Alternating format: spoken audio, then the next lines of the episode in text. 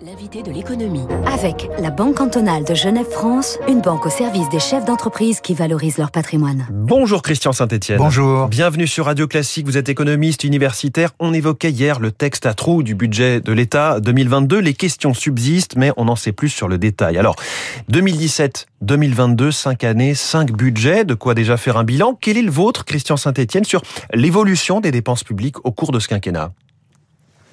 Alors quand on regarde effectivement euh, cette évolution, il faut prendre en compte le fait qu'il y a eu une crise majeure, bien sûr, avec la Covid.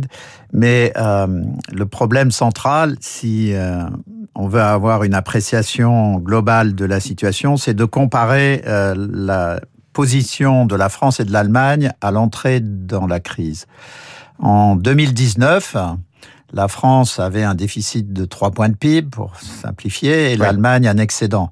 Et on retrouve le même écart à la sortie, donc euh, il n'y a pas de surdérive française par rapport à l'Allemagne, mais de fait, ça pointe le fait que la situation des finances publiques françaises est très dégradée depuis 40 ans, avec euh, une situation qui ne s'est pas améliorée dans les années 2000 euh, en lien avec la désindustrialisation. Donc Macron, qui avait promis un début de consolidation budgétaire, n'a pas réalisé cette, cet objectif pendant son quinquennat. Le dérapage budgétaire, en tout cas le fait d'avoir ouvert les vannes, ça n'a pas commencé avec la crise du Covid. Finalement, dès les Gilets jaunes, 2018-2019, il y a eu un, vrai déblocage budgétaire. Oui, euh, au moment des Gilets jaunes, on débloque une quinzaine de milliards d'euros. Et surtout, euh, le, le, président utilise euh, le chéquier public pour préparer sa réélection en annonçant continuellement de nouvelles mesures. Ça, vous rejoignez là-dessus ce que dit Xavier Bertrand depuis quelques jours. Il fait campagne avec le chéquier de la France. Oui, mais c'est un fait quand il annonce le revenu d'engagement six mois avant la présidentielle, alors qu'il est président de plus de quatre ans. C'est évidemment mmh. dans le cadre de la préparation de la présidentielle.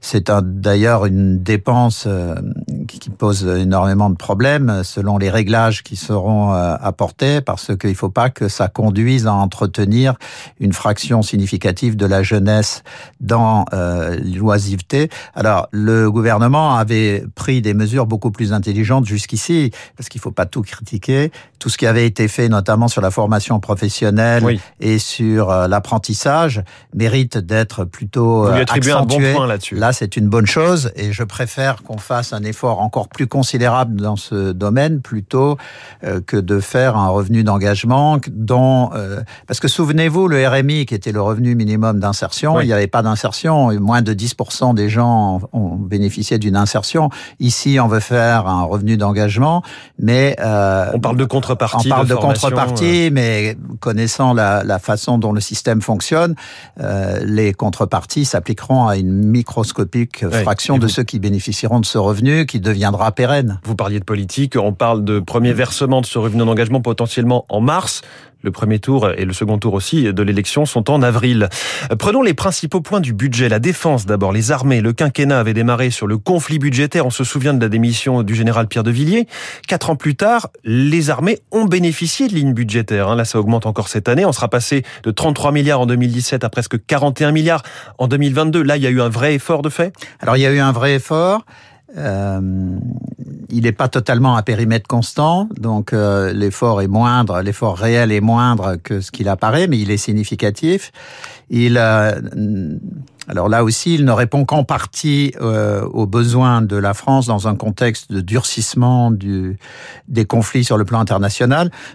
Il faut bien comprendre que c'est un sujet qui ne concerne pas seulement la France, qui concerne la totalité de l'Europe. L'Europe est prise entre deux feux euh, dans le cadre du durcissement du conflit entre la Chine et les États-Unis pour la domination mondiale. On en a eu un, un épisode avec les sous-marins euh, en, en Australie. C'est pas le fait que les, la commande française est au bénéfice de la France ait été annulé, c'est euh, le fait que l'Australie a changé de son fusil d'épaule compte tenu du durcissement du conflit entre la Chine et les États-Unis. L'Europe n'est absolument pas préparée dans ce contexte. Ce bilan que, que, que l'on dresse ce matin avec vous, au fond, il pose la question plus généralement de l'efficacité de la dépense publique. C'est vrai euh, sans doute sur l'emploi, c'est vrai dans le régalien avec la défense, on en parlait à l'instant, les forces aussi de l'intérieur, le ministère de l'Intérieur, le ministère de la Justice. C'est la question centrale, l'efficacité des, euros qui sont engagés Oui, absolument. si on regarde l'importance de la dépense publique, on est à plus de 50% du, PIB.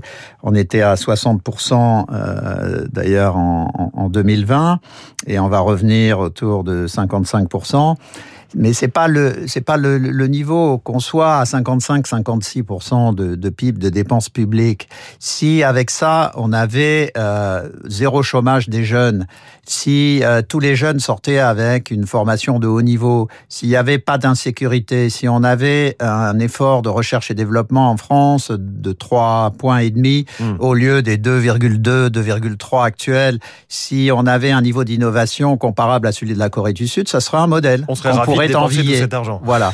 Le problème, c'est quand vous êtes à 55% de, du PIB de dépenses publiques et que vous avez un, un, un taux de chômage de 8%, euh, alors qu'il est euh, à 4,5% en Allemagne, que le taux de chômage des jeunes est double de celui des adultes, alors qu'en Allemagne, le taux de chômage des jeunes est au même niveau que celui des adultes.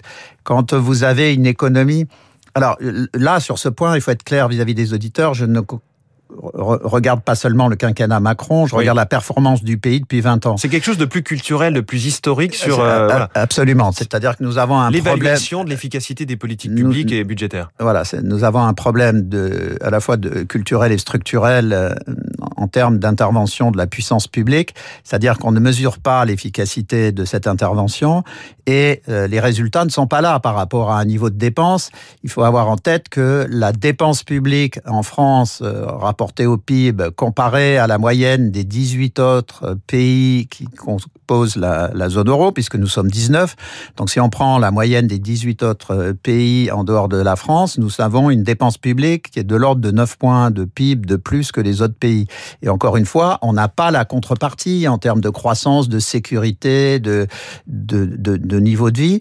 Il faut voir qu'il y a une, euh, en lien également avec la désindustrialisation massive du pays depuis 20 ans, on a un véritable appauvrissement de la France. Le niveau de vie français a baissé de 10% euh, en 10 ans par rapport à l'Allemagne.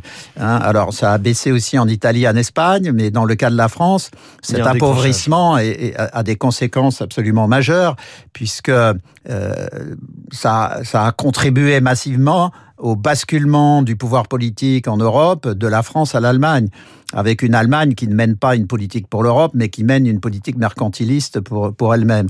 Donc euh, l'affaiblissement français euh, en lien avec la désindustrialisation et l'inefficacité euh, globale de la dépense publique, il y a toutes les raisons de penser que à résultat atteint, on pourrait économiser, si on optimisait les systèmes, 3, 4, 5 points de PIB, c'est-à-dire qu'on serait en excédent budgétaire au lieu d'être en déficit. Ça, c'est l'enjeu global et, essentiel des prochaines années. Plaidoyer pour l'efficacité et la performance des dépenses publiques. Christian Saint-Etienne, vous étiez l'invité de l'économie ce matin sur Radio Classique. Votre dernier livre, Le libéralisme stratège chez Odile Jacob. Merci beaucoup et bonne journée. Il est 7h22.